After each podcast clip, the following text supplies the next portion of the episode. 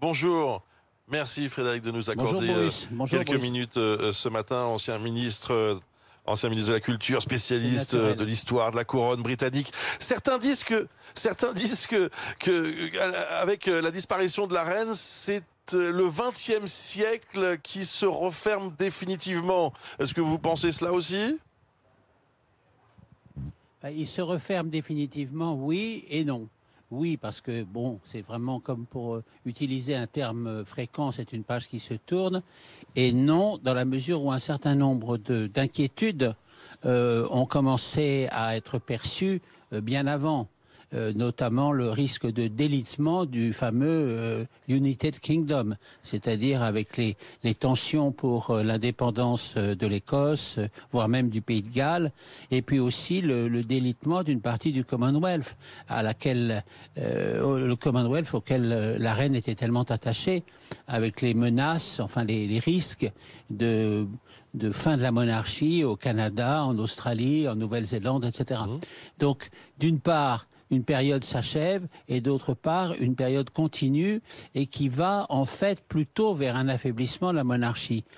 Le, grand mérite, le fantastique mérite de la reine Élisabeth, et le terme de roc qu'on utilise si souvent est juste, c'est d'avoir euh, maintenu euh, quelque chose qui était quand même un équilibre fragile.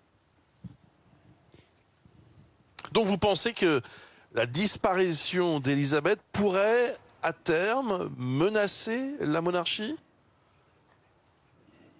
Non, pas en Angleterre, pas à Londres, mais euh, ailleurs, dans d'autres pays où, qui sont des royaumes. Hein. L'Australie, le, Canada sont des royaumes. On l'a oublié, mhm. la Jamaïque est un royaume.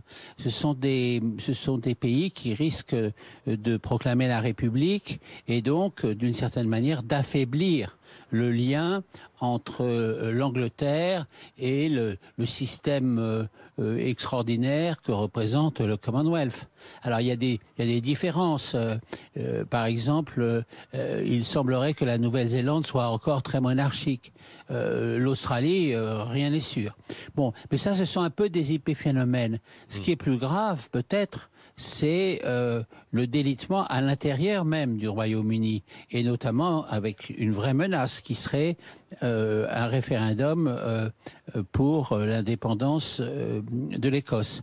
C'est d'ailleurs assez frappant de penser que une femme aussi intelligente, aussi experte et aussi avisée que la reine Élisabeth, certainement sentir sentant venir la sa mort prochaine, euh, et décider, comme elle le faisait chaque année, mais là peut-être avec une intensité particulière, de euh, retourner à Balmoral, c'est-à-dire au cœur même de l'Écosse, en affirmant par là même qu'elle est toujours qu'elle était toujours reine d'Écosse. Alors, ce qui va se passer en Grande-Bretagne maintenant dépend du nouveau roi. Euh, beaucoup s'interrogent. Est-ce qu'il a la carrure? Est-ce qu'il va réussir cette, euh, cette mission Quel regard portez-vous sur lui? Moi, je porte un regard très favorable parce qu'il m'a été donné de le rencontrer et, j'ai été très frappé. J'ai été très frappé par quelque chose qui, qui ne s'explique pas, qui est le charme. Euh, c'est-à-dire, il y avait le désir de sa part, bien, bien sûr, d'être aimable avec tout le monde, mais il y avait un charme qui est fait à la fois de sentiments et d'une et d'une sorte de discrète mélancolie. Et je pense que en dehors de, au-delà de ce charme qui, qui s'exerce sur les gens qu'il rencontre, euh, il y a quand même euh, le véritable, c'est terrible à dire, le véritable dressage euh, qu'il a subi dans, dans, son enfance, qu'il a forcément traumatisé, mais qui lui a aussi servi euh, et notamment aussi à, à, respecter et à admirer de plus en plus l'exemple de son père et de sa mère. Ce qui est très frappant, c'est de voir que quand il est allé voir son père, qui était en train de mourir, il en est sorti manifestement bouleversé.